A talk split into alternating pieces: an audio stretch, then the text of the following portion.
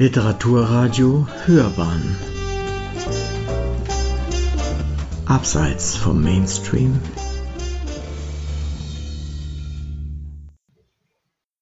Einen wunderschönen guten Abend, meine sehr geehrten Damen und Herren. Schön, dass Sie sich zu unserem Livestream zugeschaltet haben.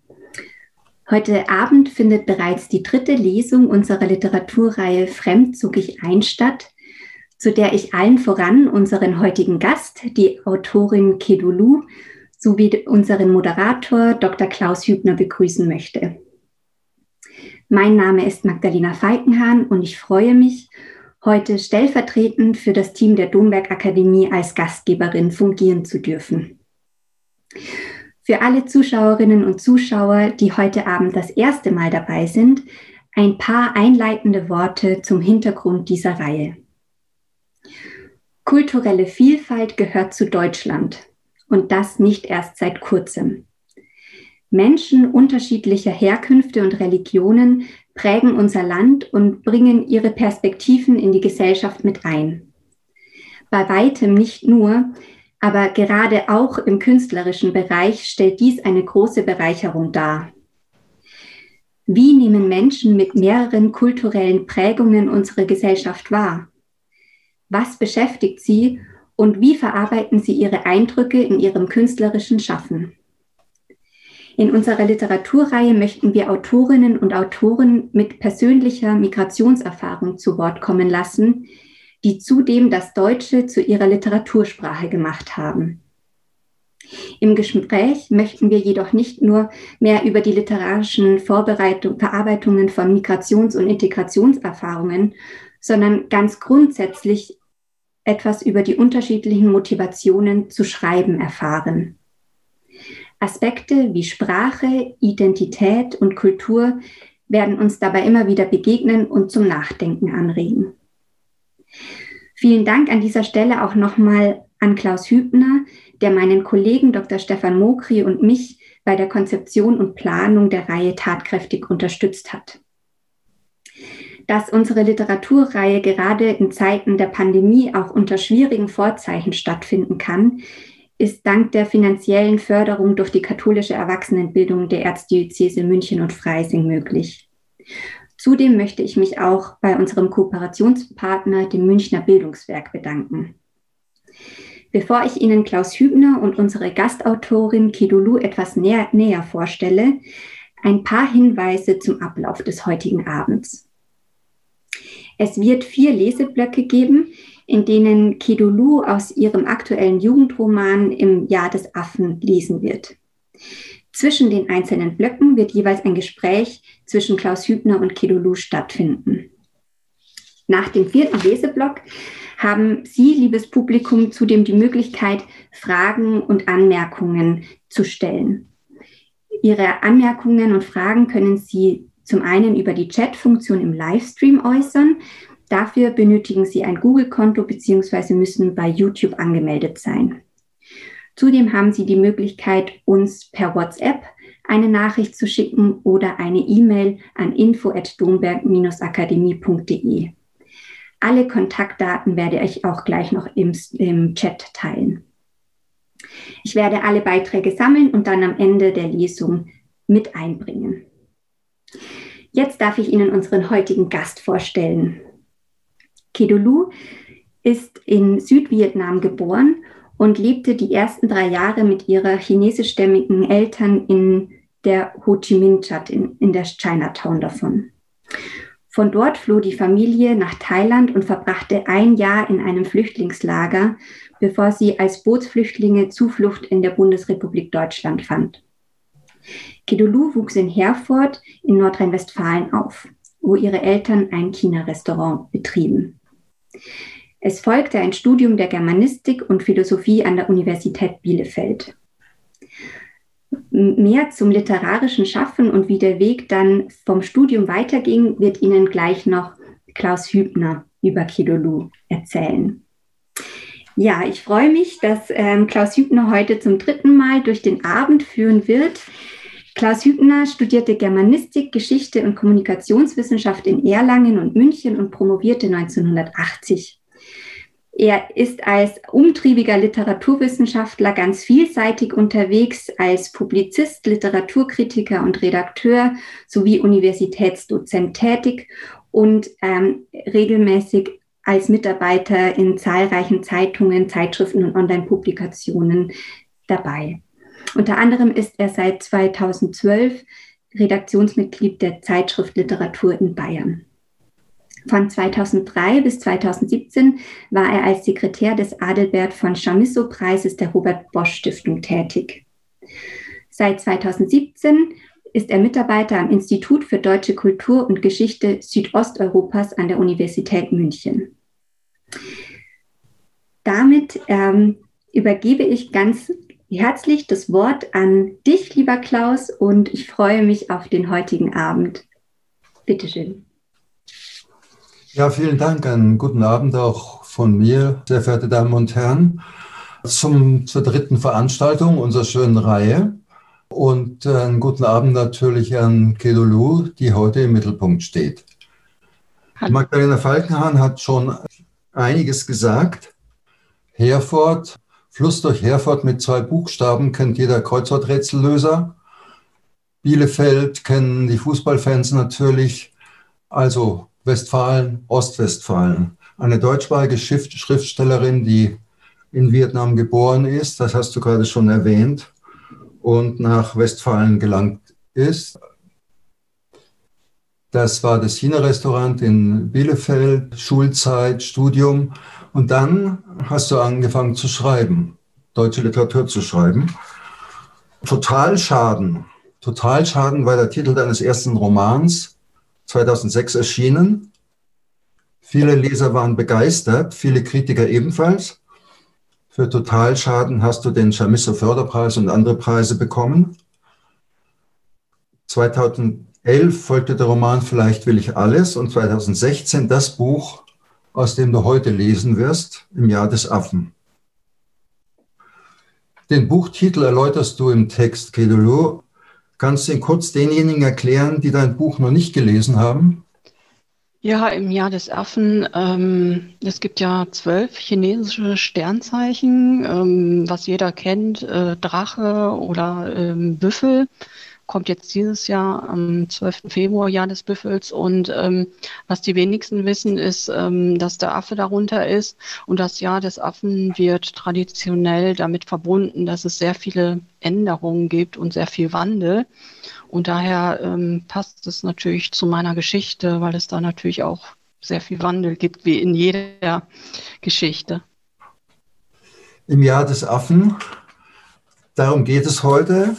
Und du möchtest ja nicht mit dem Roman Anfang beginnen. Deswegen ein paar Worte nur von mir hier zur Einführung.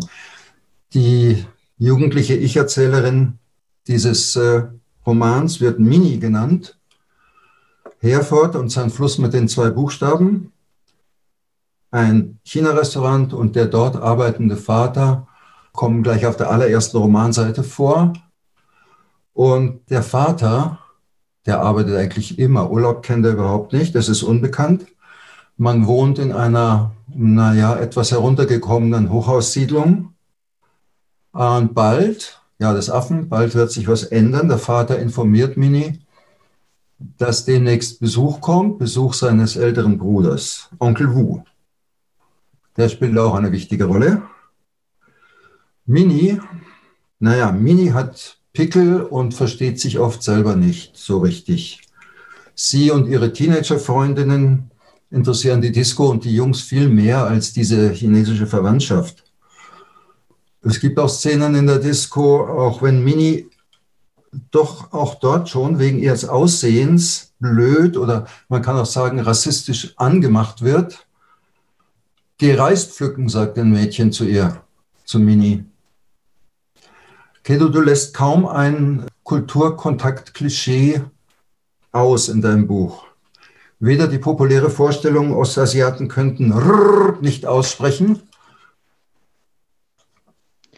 Wie große Familie, sagt der Vater einmal zur Begründung, weshalb er im Supermarkt so viel einkauft.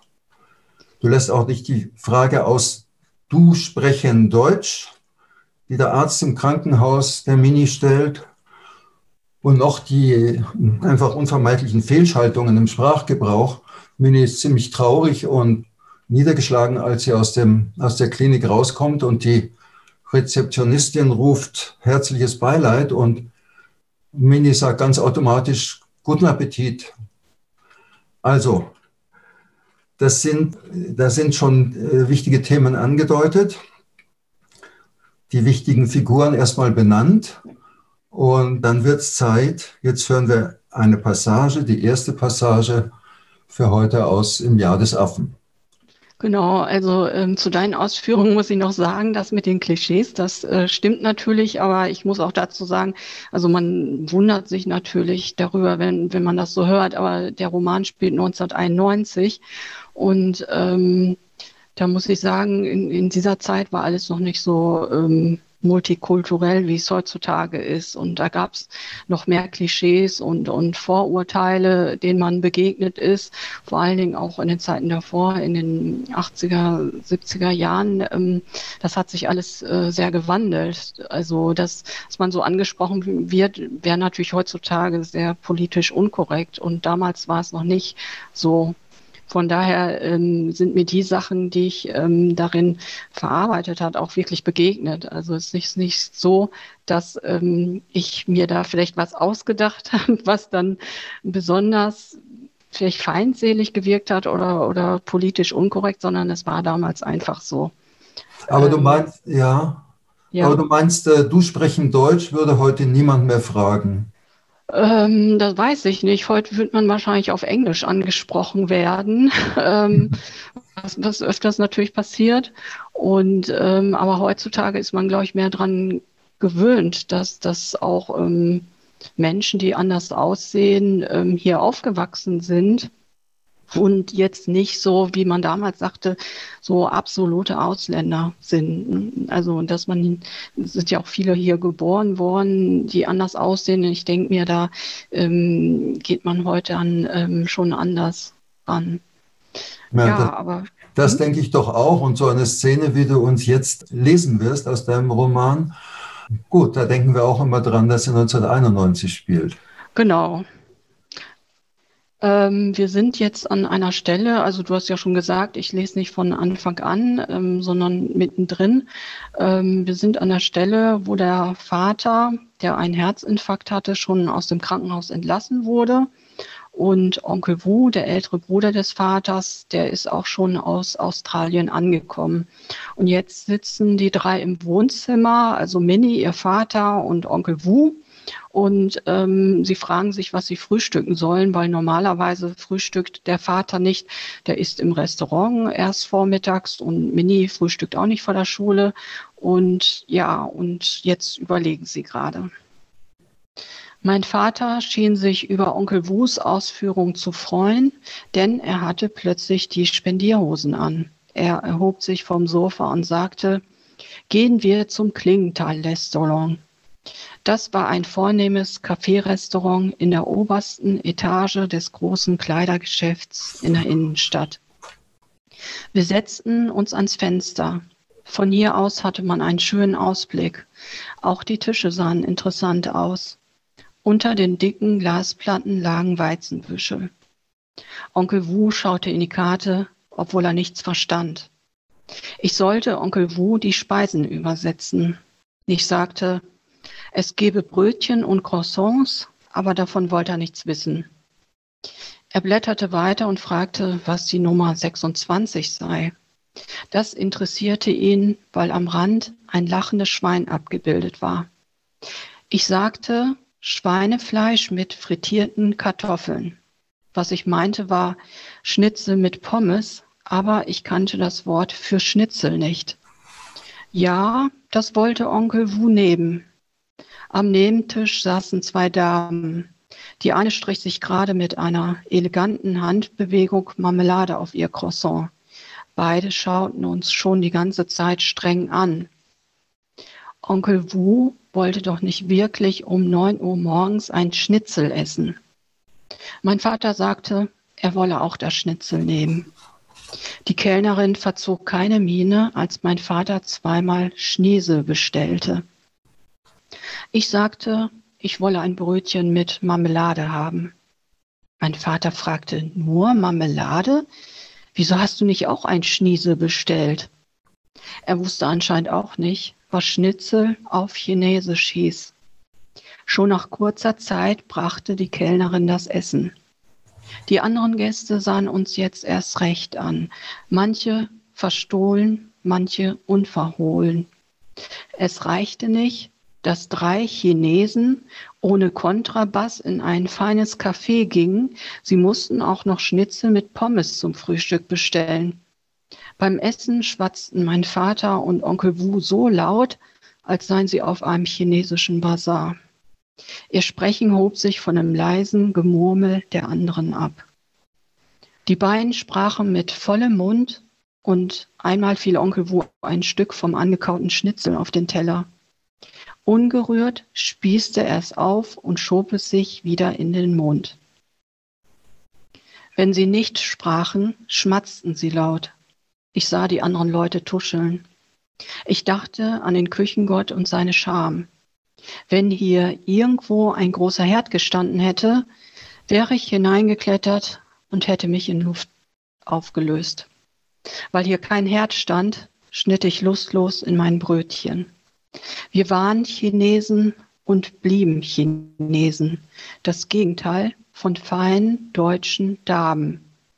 Ich starrte auf meinen Teller, spürte aber immer noch die Blicke der anderen, auf meinen Fingern, auf meinem Gesicht, auf meinem Hinterkopf.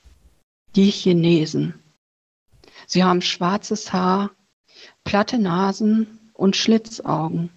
Sie kommen hier hin, essen Schnitzel und schwängern das ganze Café, das morgendlich nach frisch gebackenen Brötchen geduftet hat, mit dem Gestank von Frittenfett. Was hast du? fragte mein Vater.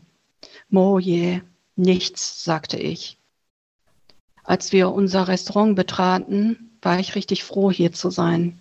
Hier wunderte sich niemand über uns. Wir passten zu der Einrichtung.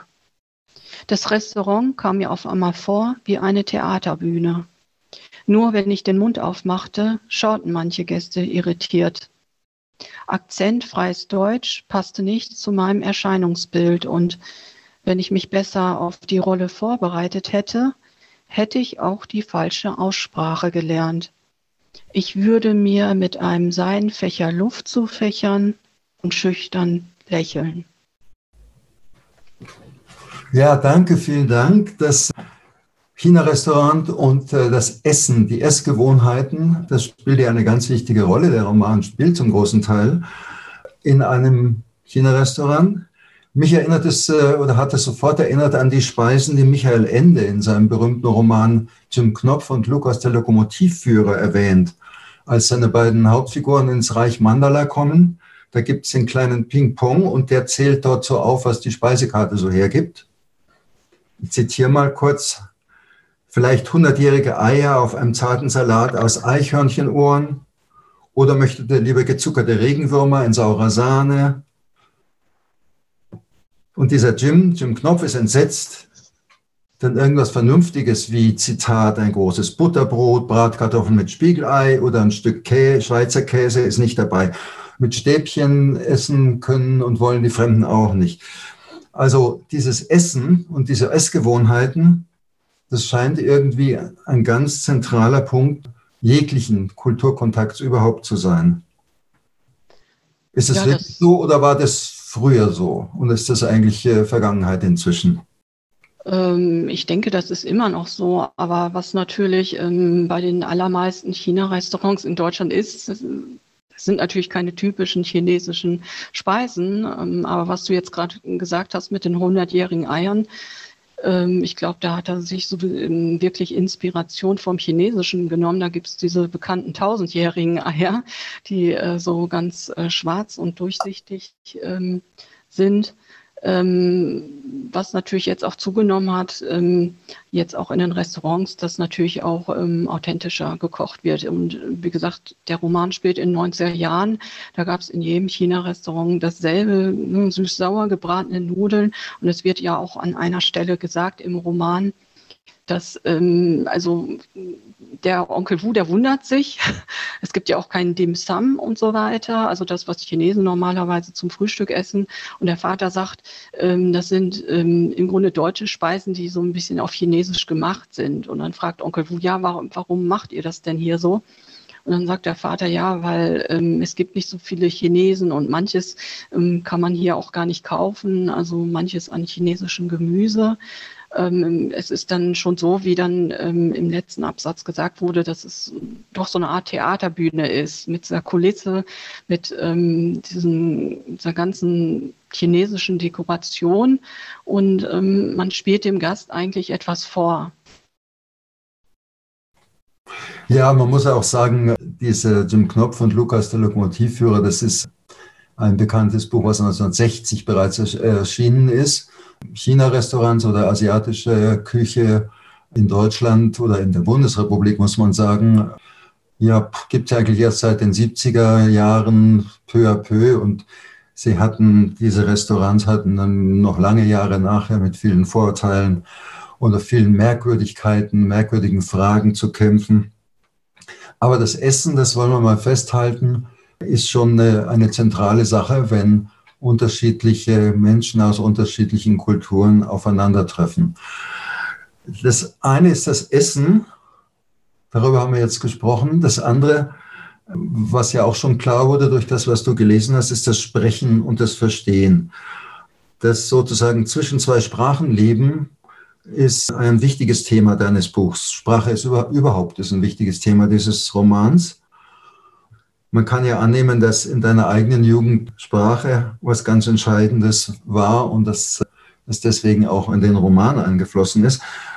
Oder ist dir Sprache und Sprachreflexion so wichtig, weil, weil es ja auch die Basis und das Material einer Schriftstellerin ist? Ja, es hat natürlich äh, viele Gründe. natürlich ist das ähm, das Material für Schriftsteller, um irgendwas zu vermitteln. Wir singen ja nicht ähm, oder malen nicht. Ich glaube, ähm, es ist natürlich auch ähm, wichtig, weil man aus einer anderen Sprache kommt ähm, und dann immer auch vergleicht. Also manches findet man dann logisch, was man neu lernt. Und äh, also ich habe mich zum Beispiel immer hier gewundert, dass diese kleinen Teller unter den Tassen Untertassen heißen. Also für mich waren das immer kleine Teller.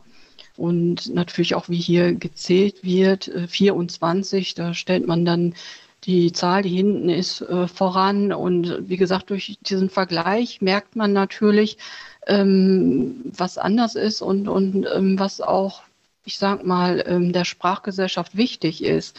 Also zum Beispiel, es gibt ja im Chinesischen ähm, verschiedene Wörter für gekochten Reis und geschälten Reis und der Reis, der noch nicht geschält ist, das sind alles völlig unterschiedliche Wörter. Dafür gibt es dann nicht so viele äh, Hundebezeichnungen wie ein Dackel oder Bernardiner, das ist dann ein so und so Hund, also mit einem Attribut davor. Oder zum Beispiel äh, gibt es auch keinen Unterschied ähm, im Chinesischen zwischen Maus und Ratte. Eine Ratte ist eine große Maus und eine Maus ist eine kleine Maus. Und ähm, ja, je nachdem, was, was einem wichtig ist, wirkt sich das natürlich ähm, auf die Sprache aus. Und ähm, bei mir war das Problem eigentlich ähm, später, dass ich eher Probleme mit dem Chinesischen hatte. Also ich bin ja ähm, in jungen Jahren nach Deutschland gekommen und habe im Kindergarten natürlich schnell die Sprache gelernt in der Grundschule und hatte dann, weil meine Eltern immer arbeiten waren, dann das Chinesisch eigentlich zum großen Teil verlernt. Also ich würde sagen, ich kann nur noch 20 Prozent des Vokabulars und das war natürlich dann schwierig, ähm, dann mit meinen Eltern zu diskutieren. Also meistens sagt man nur dasselbe, aber 2015 war ich in China und da habe ich immer einiges verstanden und dann das meiste wieder nicht. Und andererseits hatte ich wohl nicht so einen starken deutschen Akzent. Also ich konnte dann fragen, was ist das? Und wenn die Leute dann angefangen haben zu sprechen, habe ich nichts mehr verstanden. Und da ich natürlich aussehe wie eine Chinesin und, und dann doch einen Satz Chinesisch gesprochen habe, wurde ich dann immer wirklich äh, komisch angeguckt, was ich denn jetzt hätte, weil ich das nicht verstehe. Aber genau dieses, dieses Zwischenstadium, dieses komisch angeguckt werden und mit der Sprache diese merkwürdigen Probleme haben, das ist ja genau das Thema. Das ist ja das, was du klar machst und deutlich machst in diesem Buch. Auch dass das Übersetzen, das haben wir jetzt am Schnissel auch gesehen, das äh, eins zu eins Übersetzen, Begriffe übersetzen, sehr, sehr oft nicht funktioniert, so wie man es gern hätte. Also es, äh, dein Roman macht auch sensibel für diese Art von, von äh, Sprachunsicherheiten oder Zwiespältigkeiten, die sich eben nicht so einfach auflösen lassen, dass man ein Wörterbuch nimmt und sagt, so heißt das und Schluss, sondern dass es, dass es da einen ganzen großen Raum von zwischen zwei Sprachen Leben gibt. Den machst du lebendig und das werden wir jetzt im zweiten Abschnitt ja auch nochmal von dir hören. Also, im Jahr des Affen Genau. Ähm, äh, dazu noch kurz, also mit der Sprache, das war auch ein großes Problem beim Schreiben des Romans. Also so wie Mini immer mit dem Chinesisch gerungen hat, ähm, da musste ich auch sehr ringen. Und, und wenn dann der Vater und Onkel Wu sich unterhalten haben, musste ich für mich das immer ins Chinesische übersetzen. Und, und ähm, das konnte ich dann manchmal nicht. Das hat mich sehr ähm, aufgehalten, dass man einfach nicht in der Geschichte drin war, sondern immer wieder auf die äh, Sprachebene zurückversetzt mhm. wurde. Ja, ja ähm, gut. Ähm, ich lese jetzt den zweiten Teil. Und zwar ähm, sind wir hier an einer Stelle, wo der Vater ein zweites Mal ins Krankenhaus kommt. Der hat also so eine Art Rückfall von einem Herzinfarkt. Und ähm, Mini muss die ganze Zeit einspringen und kellnern, weil sie haben keinen anderen Kellner als den Vater. Und ähm, ja, das findet sie natürlich sehr mühselig und ähm, besonders jetzt ist sie sehr genervt, ähm, weil Onkel Wu ja auch da ist und Onkel Wu ähm, macht ihr immer Vorhaltungen, mit dem kommt sie gar nicht zurecht. Und da sind wir gerade im Restaurant wieder. Die Gäste kamen mir wie Roboter vor, die extra herbestellt wurden, damit ich etwas zu tun hatte. Ich schrieb die Bestellung auf, ohne die Nummern wirklich zu sehen. Ich brachte das Essen an die Tische, ohne zu wissen, was ich dahin trug. Ich sagte reflexartig Bitteschön und guten Appetit. Alles lief irgendwie an mir vorbei. Das Erste, was ich an diesem Abend wirklich wahrnahm, war der kleine Hirsch zwischen den Weinflaschen. Ich fragte mich, was ein Hirsch in einem China-Restaurant zu suchen hatte, ein Hirsch war etwas typisch Deutsches. Mir war so, als hätte er sich einfach verirrt. Ich ging hinter die Theke und griff ihn mir. Ah, das vier nicht ähnlich, Tier. Onkel Wu musste es gelungen sein, unbemerkt die Küche zu verlassen. Ich schaute ihn ratlos an. Das vier nicht ähnlich, Tier, wiederholte Onkel Wu und auch nochmal auf Englisch vor not alike. Als läge es nur am Chinesisch, dass ich ihn nicht verstand. Wenigstens schrie er dabei nicht, als sei ich taub. Kennst du das denn nicht? fragte Onkel Wu. Es gleicht vier Tieren nicht, deswegen heißt es so. Onkel Wu hatte aber auch immer eine Art, so mit mir zu sprechen, dass ich mich nicht wohlfühlte. Ich ging an ihm vorbei, stellte mich vor die Theke und setzte das vier nicht ähnlich Tier neben dem Topf mit Räucherstäbchen ab. Es sieht vier Tieren nicht ähnlich, wiederholte Onkel Wu. Es gleicht keinem Esel, keinem Kamel, keiner Kuh, keinem Luck.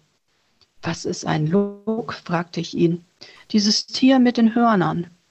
Onkel Wu hob seine Arme, richtete seine Hände auf dem Kopf auf und wackelte damit.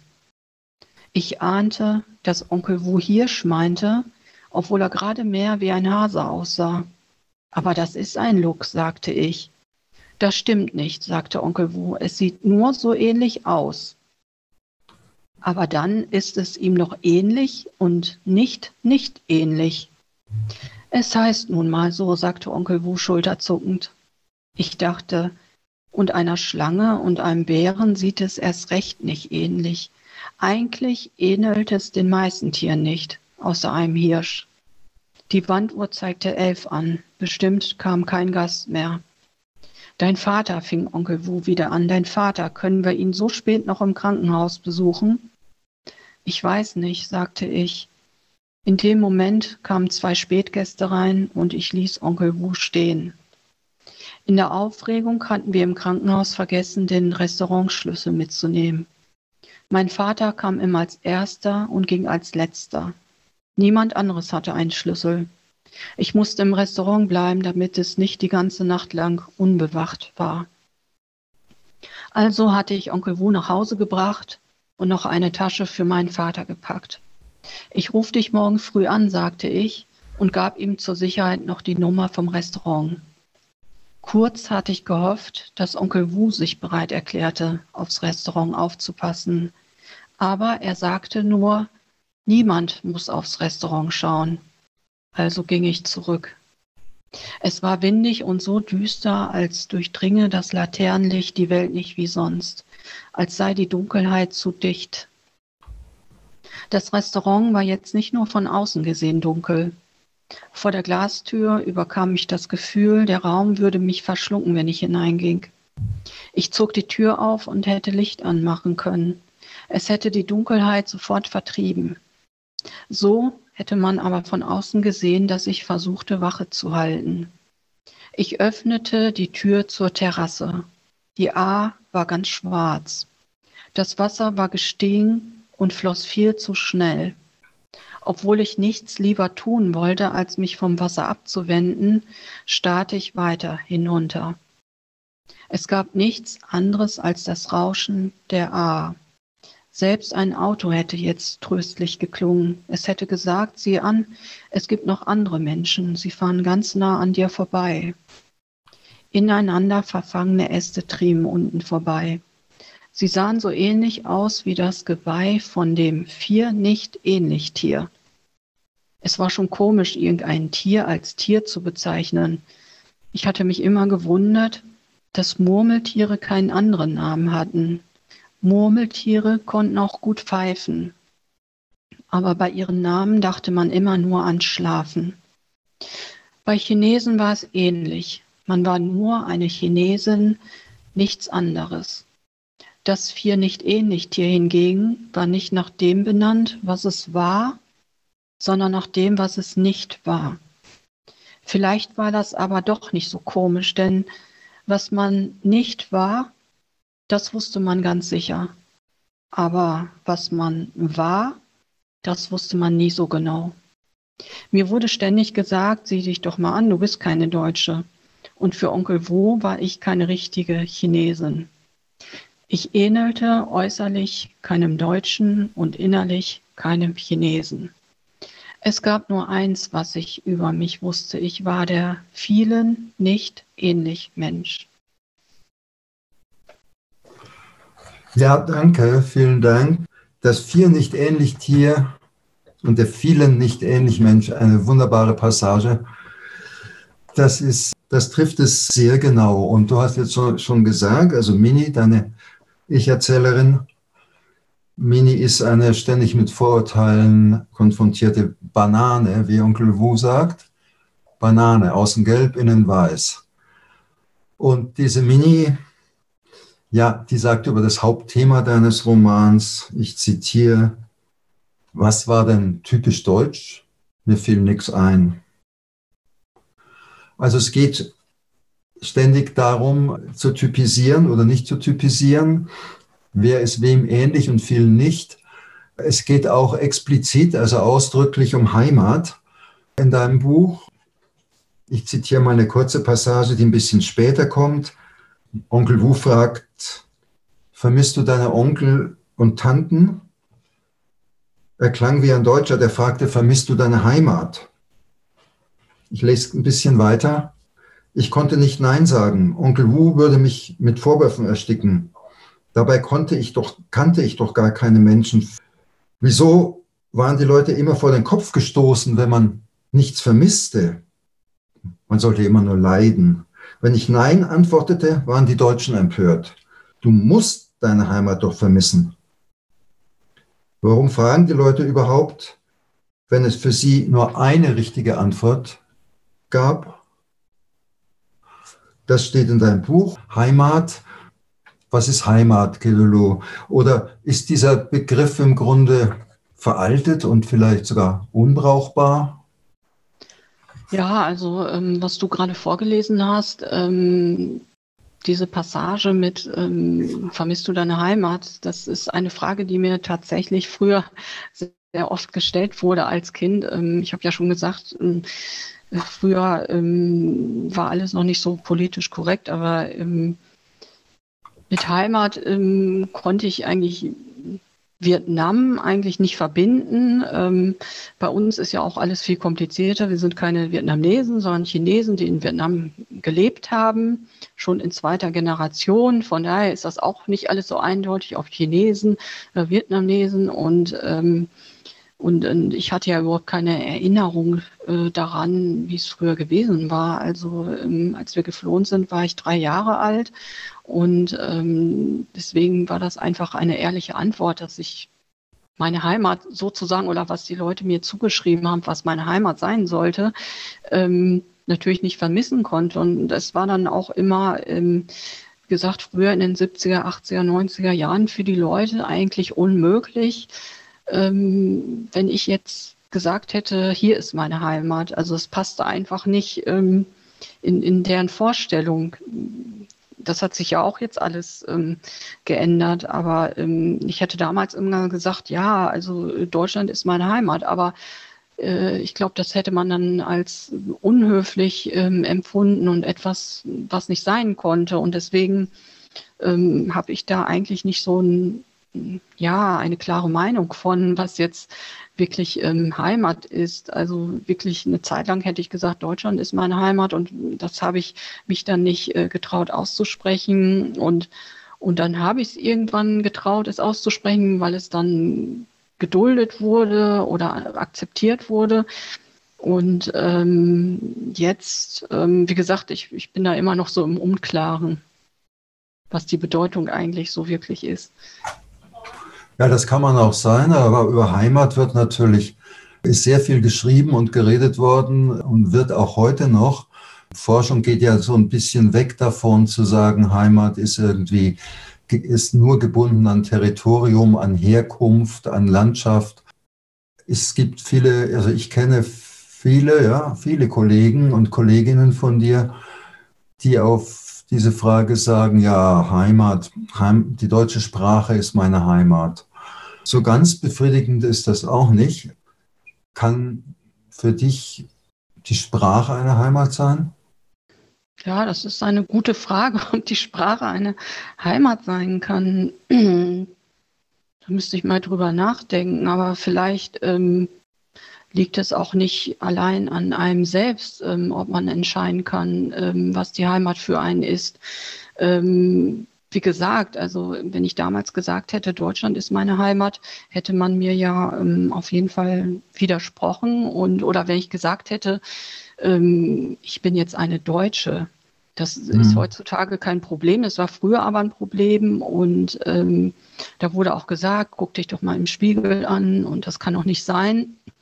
Und ich glaube, dass es vielleicht so wie beim Deutschsein ist, dass man sich gar nicht äh, so wirklich selber aussuchen kann, was man ist. Also ich könnte natürlich immer für mich sagen, jetzt hm, ich, ich fühle mich wie eine Deutsche, äh, ich finde, dass ich eine Deutsche bin, aber wenn die Gesellschaft um mich herum das nicht akzeptiert, äh, ich kann natürlich für mich immer selbst bestimmen, ähm, wo meine Heimat ist und, und, und wer ich bin. Aber ähm, solange man jetzt nicht als Einsiedler im Wald lebt und, und ähm, das alles für sich bestimmen kann, sondern auch äh, abhängig da von seiner Umwelt ist, kann man das vielleicht nicht so genau sagen. Also ich könnte ja auch jetzt sagen, für mich, ich, ich fühle mich wie die größte Physikerin äh, auf der Welt, ähm, aber es ist ja noch was anderes, ob ähm, die Menschen um mich herum das genauso sehen oder nicht.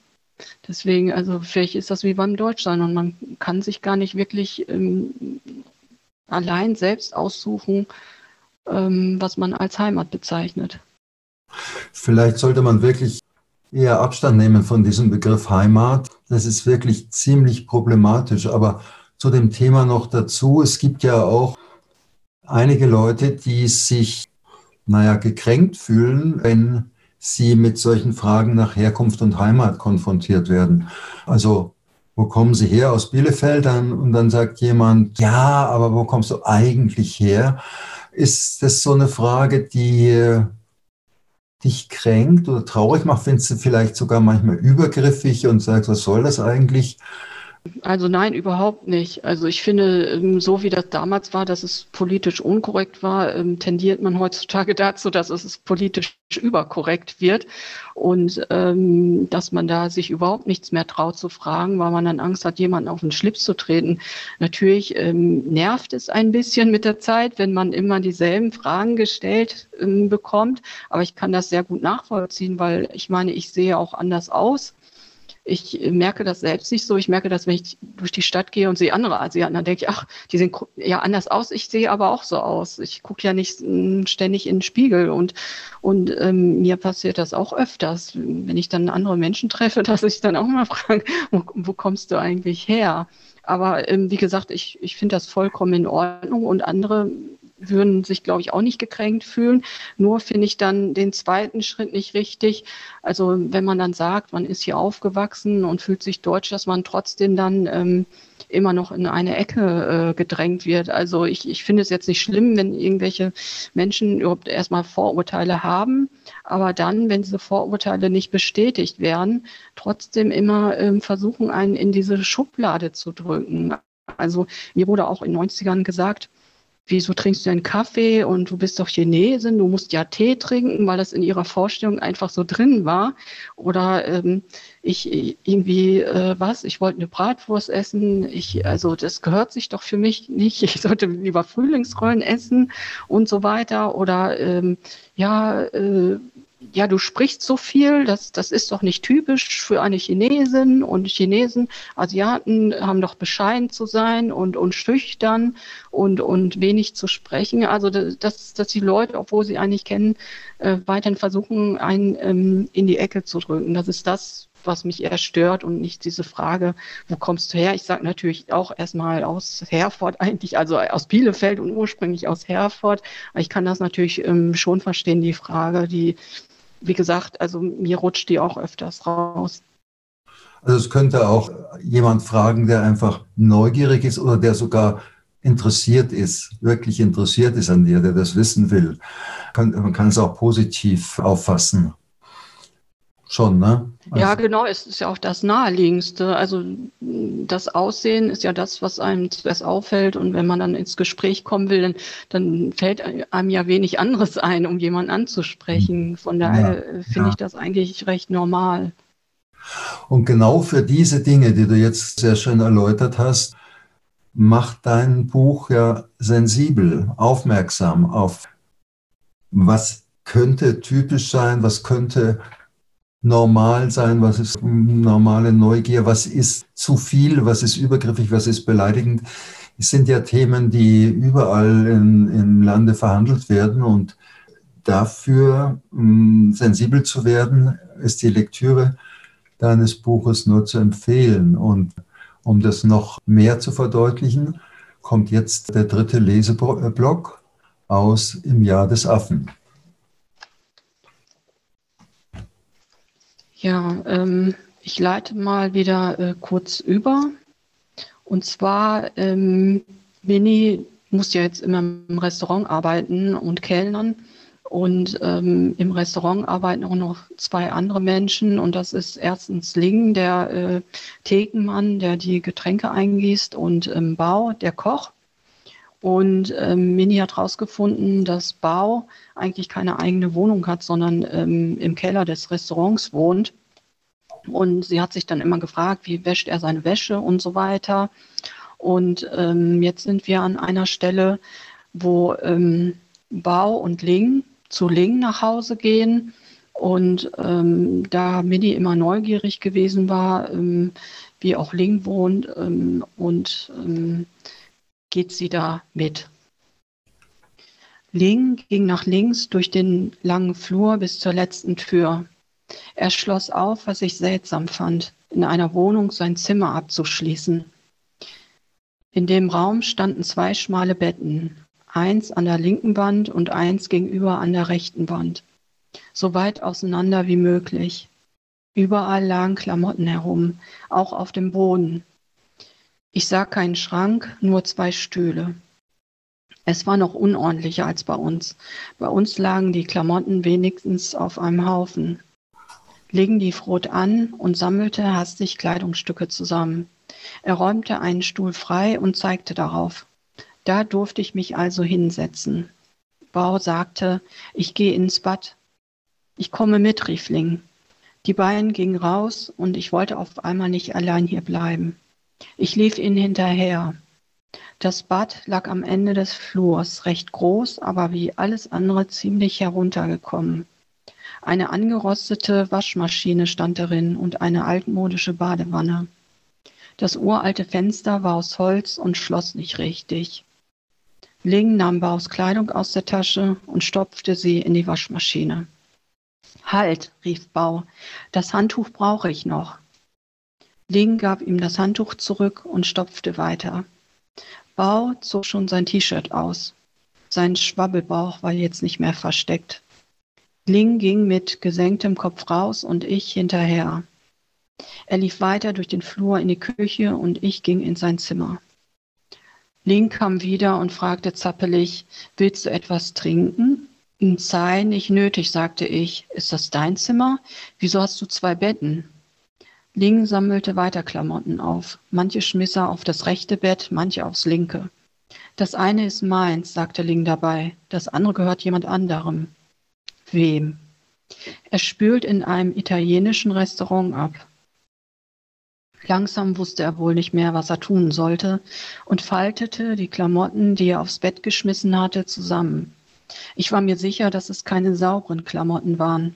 Schließlich hatten sie ja vorher auf dem Boden gelegen. Niemand faltete schmutzige Klamotten zusammen, die sowieso in die Waschmaschine kamen. Ling, sagte ich scharf. Ling zuckte zusammen.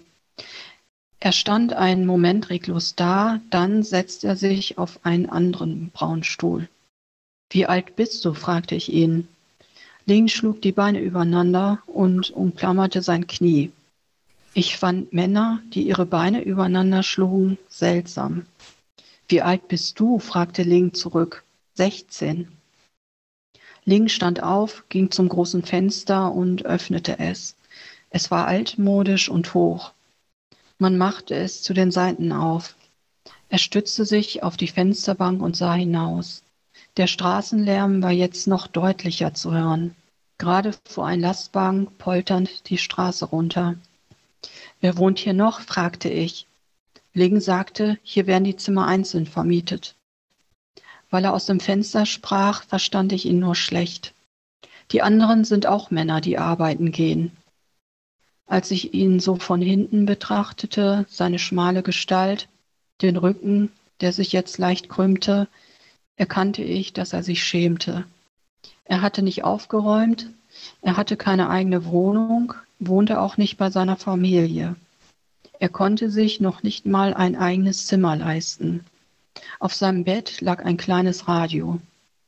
Ich schämte mich ja auch, wenn jemand die Schäbigkeit unserer Wohnung sah, was hieß, Tut mir leid, ich habe nicht nachgedacht. Jeder Satz, den ich auf Chinesisch sagte, war wie ein Puzzle. Ich musste mir mühsam die Stücke zusammensuchen und manche fand ich nicht. Bao kam aus dem Bad. Seine Haare waren nass und seine Wangen röter. Er klatschte Ling mit dem Handtuch auf den Rücken. Der zuckte vor Schreck zusammen. Bao drehte sich zu mir um und hörte auf zu lachen. Du weißt jetzt, wo ich dusche. Willst du sonst noch was fragen, du große Polizistin? Ich dachte an Baus Kabuff. Bau hatte gesagt, lieber hier als bei Lingbohnen. So angestrengt ich aber auch überlegte, ich wusste nicht, wie ich mich entscheiden würde. Allein in einem engen, modrig riechenden, fensterlosen Kellerraum oder mit einem Fremden im selben Zimmer, gefüllt mit Autolärm. Danke, Kedo. Da haben wir jetzt auch gehört, dass die Lebens- und Arbeitsbedingungen von Flüchtlingen ebenfalls Thema deines Buches sind. Gastarbeitern, wie man früher gesagt hat. Eigentlich ein sehr politisches Thema und nach und nach im Verlauf des Romangeschehens erfährt Minnie ja auch dann Einzelheiten aus, äh, über die Flucht ihrer Familie aus Vietnam, aus Thailand, aus Singapur also Sachen, an die sie kaum Erinnerungen hat. Und so ganz nebenbei wird dann auch noch das in Deutschland vorherrschende Bild des Vietnamkriegs von damals ziemlich heftig kritisiert. Also ist im Jahr des Affen auch ein politischer Roman? Ähm, ja, also ich muss sagen, dass ich ähm, dadurch, dass ich diese Geschichte geschrieben habe, mich zum ersten Mal mit dem Vietnamkrieg auseinandergesetzt habe. Also man hätte natürlich denken können, dass ich mich äh, früher damit auseinandersetze, weil das war ja im Grunde unsere Fluchtursache ähm, dass der Vietnamkrieg vorbei war und ähm, die Kommunisten den Süden erobert haben. Aber als Kind wusste ich noch nicht mal, ähm, ob wir aus dem Süden oder Norden kamen. Ich wurde das immer gefragt von Erwachsenen und ich wusste auch gar nicht, was da wirklich vorgefallen war, außer dass Krieg war. Und ähm, ja, im Grunde habe ich mich mh, eigentlich mit dem Vietnamkrieg befasst, nachdem ich die Geschichte geschrieben habe. Ich habe dann aber, weil die Geschichte noch sehr lange in der Schublade gelegen hat, dann ähm, viele Teile dann ähm, nochmal hineingearbeitet. Und ähm, äh, wie du schon sagtest, ähm, ich habe mich sehr gewundert, als ich mich damit auseinandergesetzt habe, ähm, wie die Kommunisten doch ähm, sehr in den Geschichtsbüchern hochgejubelt worden, wurden. Und ja, das, konnte ich nicht so richtig ähm, verstehen, weil also die Eroberung durch die Kommunisten, das war ja auch die Fluchtursache, warum Millionen von Menschen damals geflüchtet sind und auch äh, wirklich Hunderttausende, also schätzungsweise eine Viertelmillion dann im Meer dann untergegangen sind. Die Schiffe in den 70ern, die waren ja auch ähm, ganz anders. Da waren oft die Motoren kaputt und dann, ähm, dann die ganzen Meerstürme und ja, ich musste mich da wirklich äh, sehr wundern. Also ein politischer Roman auch, unter anderem, ich würde sagen auf jeden Fall ein politischer Roman. Und dann, das ist ja schon klar aus dem, was du gelesen hast, ein interkultureller Roman. Die, diese unsichere, zarte Liebesgeschichte zwischen Mini und Bela, ist ja auch immer, die hat auch ihre soziale Komponente. Bela kam aus Elverdissen, dem dörflichen Stadtteil mit den gepflegten Häusern und Gärten und er erlebt jetzt, wie es da in dem Restaurant zugeht und einmal fragt ihn Mini, wir Chinesen sind schrecklich, oder? Und Bela sagt dazu erstmal nichts. Also interkultureller Roman, politischer Roman, das ist klar. Oder ist es nicht klar? Doch. Es ist klar. Ja, doch, nicht nur. Also ähm, damals wurde gesagt, also als erst das Manuskript ähm, fertig war, also dass solche Szenen wie die Schnitzelszene, die ich am Anfang gelesen habe, ob nicht mehr von solchen interkulturellen Szenen ähm, da reinkommen könnten. Ähm, und ähm, andererseits, ähm, ja, äh, ist Mini natürlich auch eine ist Mini natürlich ein normaler Teenager, also mit Pickeln, was du gesagt hast, Disco und ähm, der ersten Liebe. Und ähm, ich wollte es aber eigentlich auch nicht so in die Richtung schieben, dass es rein so immer nur zwischen den Kulturen ist und, ähm, und dass sie Probleme hat mit ihrem Hintergrund, sondern ähm, dass ähm, ja, wurde auch manchmal gesagt, es ist auch wohltuend, dass das Mini nicht so als was ganz anderes dargestellt wird, sondern sie ist ein, eigentlich ein normales 16-jähriges Mädchen, das natürlich einen anderen Hintergrund hat, aber im Grunde ähm, ist sie auch nicht viel anders als die anderen. Und es hat, das Ganze hat ja auch eine soziale Komponente, also was ich gerade zitiert habe, der Bela kommt aus einem bürgerlichen, vornehmen oder mehr oder minder vornehmen Haushalt und Mini eben nicht. Und das ist ja eine, eine große Unsicherheit, die sie hat. Wie, wird, wie sieht der mich, wie betrachtet der mich nicht nur eben als Chinesin, sondern vielleicht auch als Mädchen aus ärmeren Kreisen. Also insofern geht das ja beides zusammen. Dein Verlag hat gemeint, im Jahr des Affen sei ein Jugendroman, weil Mini eben 16 ist. Und deine beiden vorangegangenen Bücher seien Erwachsenenromane. Wie sinnvoll ist die Unterscheidung überhaupt? Also ich behaupte ja, dass alle drei Romane so All-Age-Literatur sind. Jugendroman, Erwachsenenroman, was soll da charakteristisch sein? Bloß das Alter der Hauptfiguren, Protagonisten kann es ja nicht sein. Also niemand würde ja auch Goethes Werther als Jugendroman bezeichnen.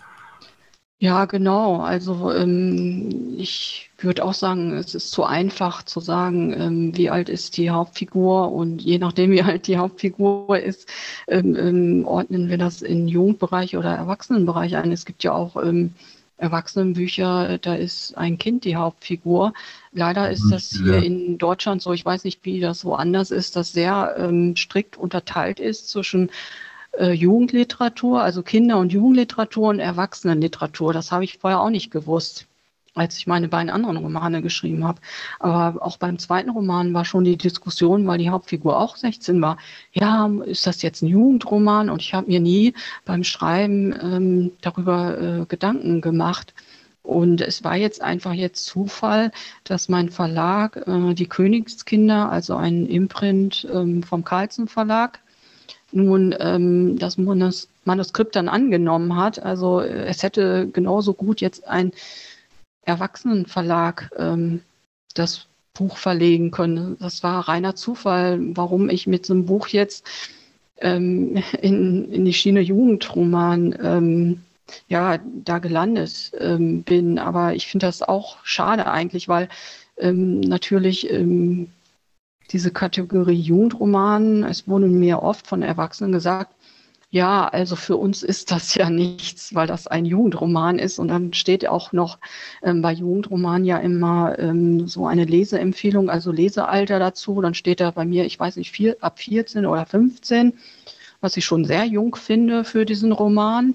Und, und dann wird gesagt, ja, das ist ja was für 14-, 15-Jährige. Und äh, das finde ich sehr schade, zumal ich auch die Erfahrung gemacht habe, ähm, dass eigentlich ähm, ältere Menschen sich für den Roman interessieren. Also die interessieren sich mehr für das Interkulturelle, für das Politische, äh, Soziale, während ja normale 15-jährige Mädchen eher so mit ihrer ersten Liebe und alles ähm, beschäftigt sind. Und das ist ja nur hier ein Randthema und auch ähm, eigentlich mh, mm, ja weniger Verständnis für Mini haben. Also sie sagen, Mini ist ja so egoistisch und hilft ihrem Vater ungern und so weiter und äh, so ältere Leute, ähm, die haben dafür Verständnis. Und ähm, ich habe ähm, eher die Rückmeldung von sehr alten Leuten, also sehr alten Lesern gehört, die schon über 70 sind, die mehr mit dem Roman anfangen können als jetzt sehr junge Leute. Aber generell würde ich dir zustimmen, dass das eigentlich All-Age-Romane sind und ähm, so würde ich das auch sehen.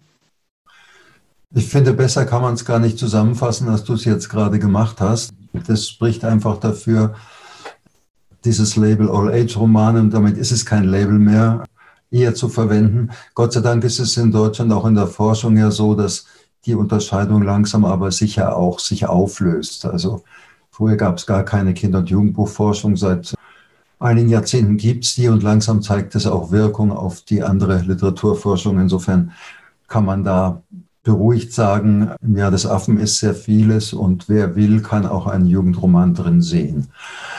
Aber Kedo, wir müssen zum vierten und letzten Leseblock kommen, denn ich sehe gerade, wir sind ja schon eine Stunde hier beschäftigt und wollen ja auch noch Fragen des Publikums äh, beantworten am Ende.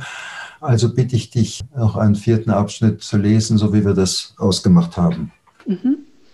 Ähm, ja, an dieser Stelle ähm, unterhält sich ähm, Minnie mit Bao, dem Koch.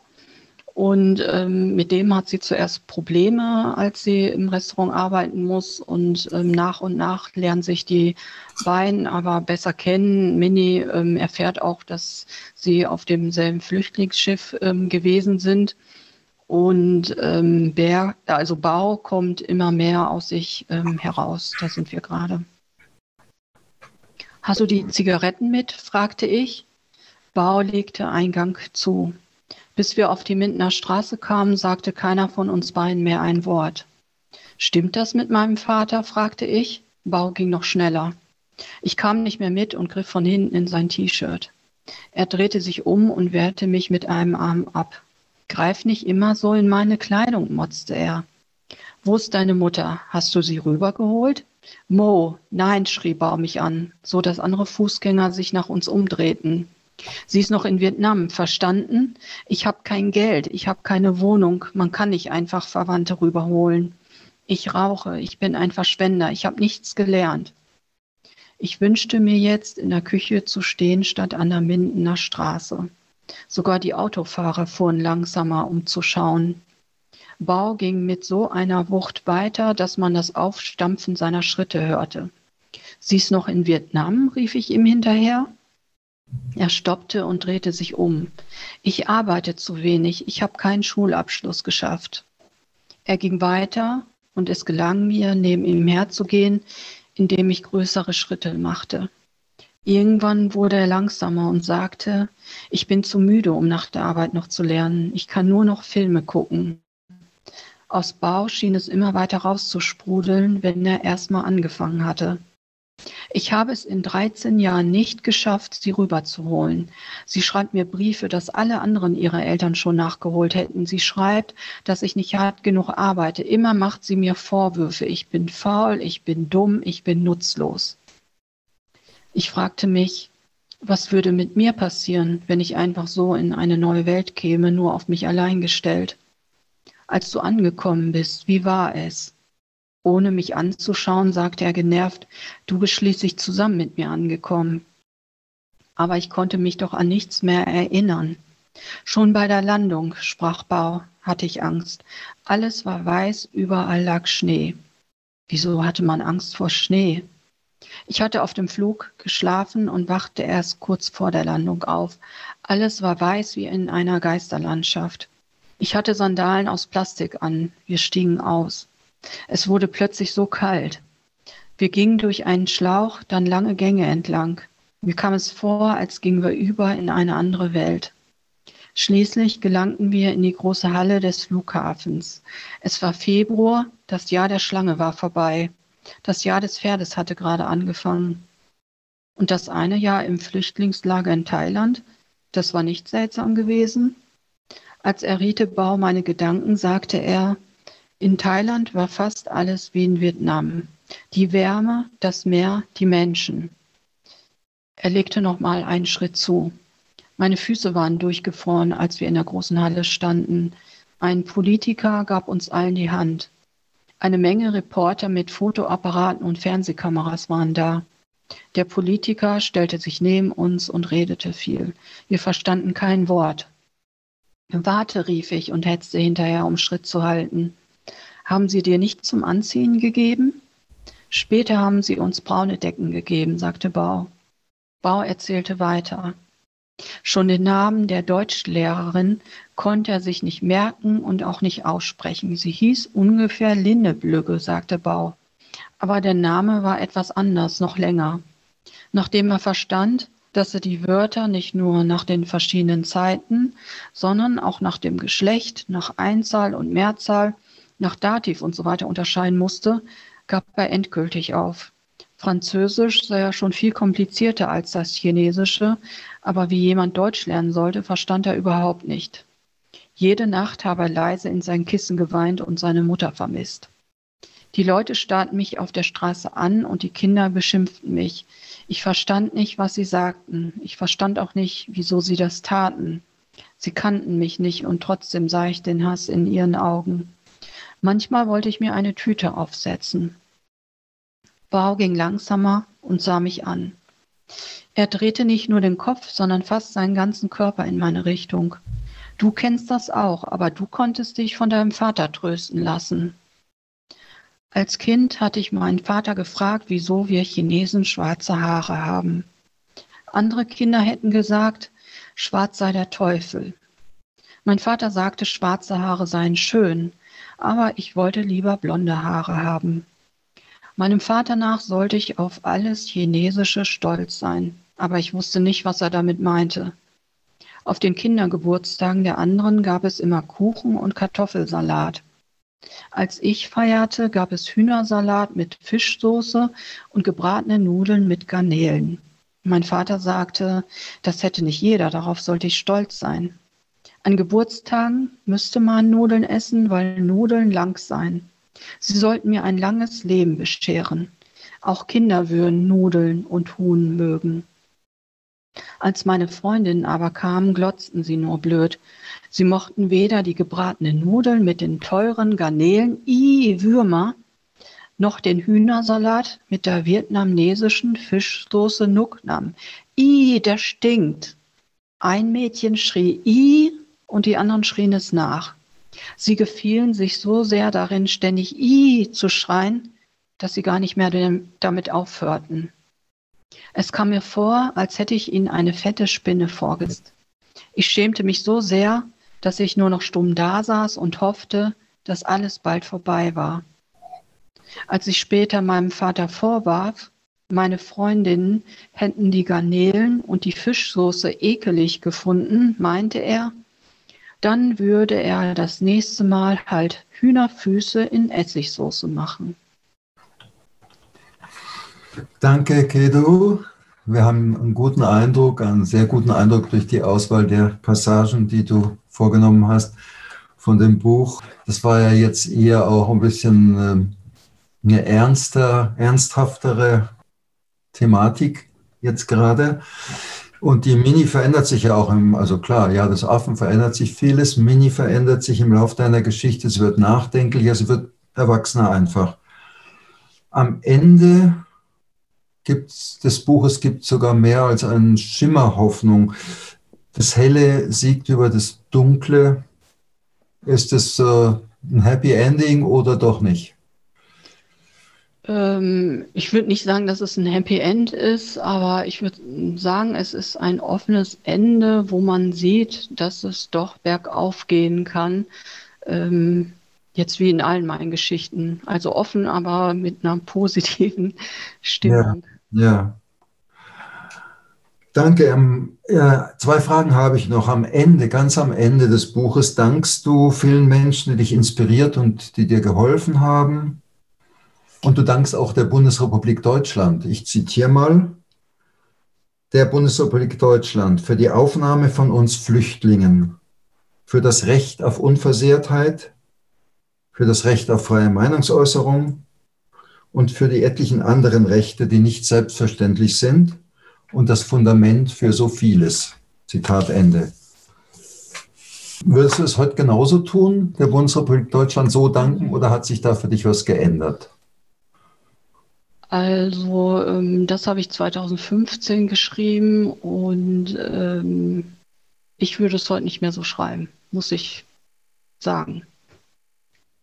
Kannst du es kurz erläutern, warum nicht? Ähm, weil ich finde, die Gesellschaft hat sich sehr gespalten seit 2015 und ähm, ich ähm, habe so ähm, doch einige Zweifel bekommen, ob ähm, irgendwelche Grundrechte wie vor fünf Jahren noch zu 100 Prozent ähm, vorhanden sind. Mhm. Also damals habe ich das sehr unterschrieben, aber heutzutage, ähm, wie gesagt, würde ich es nicht mehr ähm, so schreiben. Die Skepsis ist gewachsen in den letzten fünf Jahren. Ja. 2015 hast du es geschrieben, ja, das Affen, 2016 ist es erschienen. Meine letzte Frage, Magdalena wartet schon. Meine letzte Frage äh, ist, äh, was hast du in den letzten Jahren geschrieben und dürfen wir mal wieder mit einem neuen Roman von Kedulu rechnen?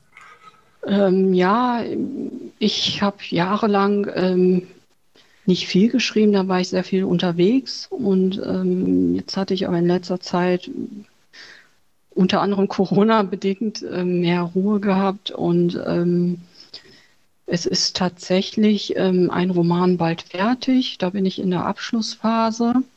Und ähm, ich habe meiner Agentin schon angekündigt, dass sie den im März bekommt. Ich hoffe, da kommt nichts dazwischen.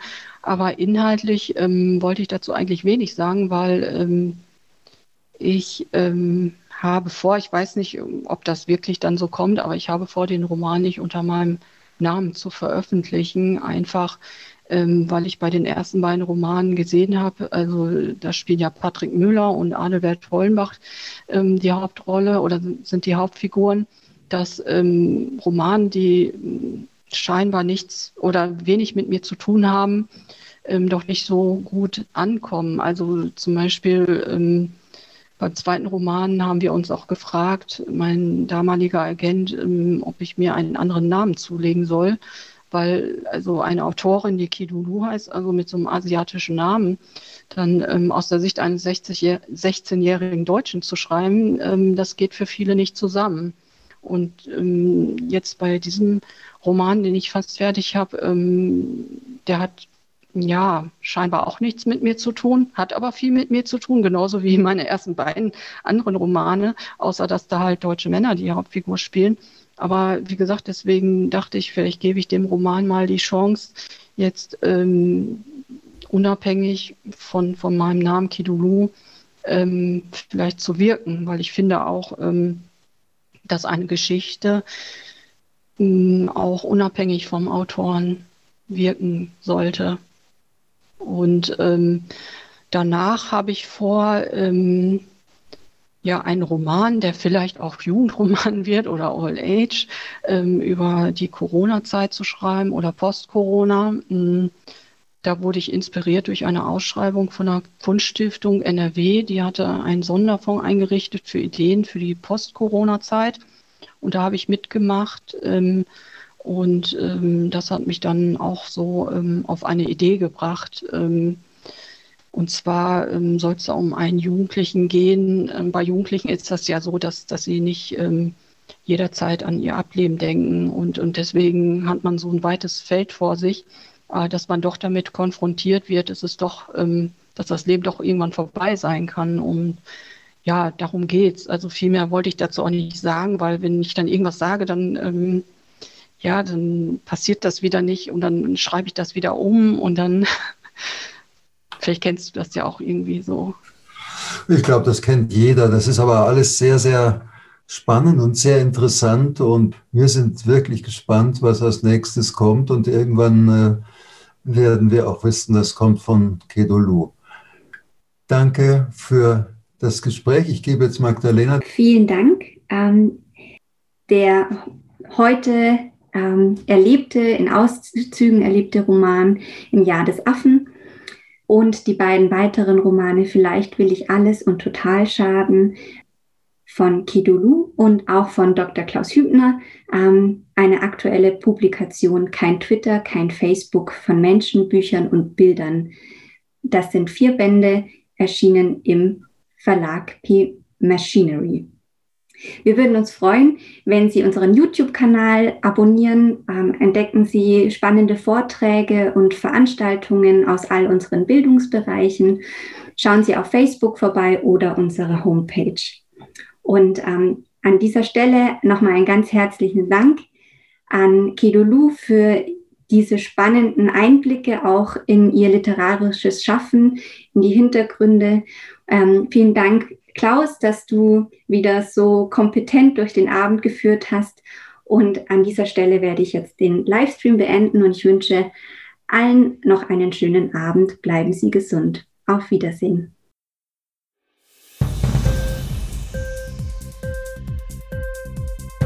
Hat dir die Sendung gefallen? Literatur pur, ja, das sind wir. Natürlich auch als Podcast.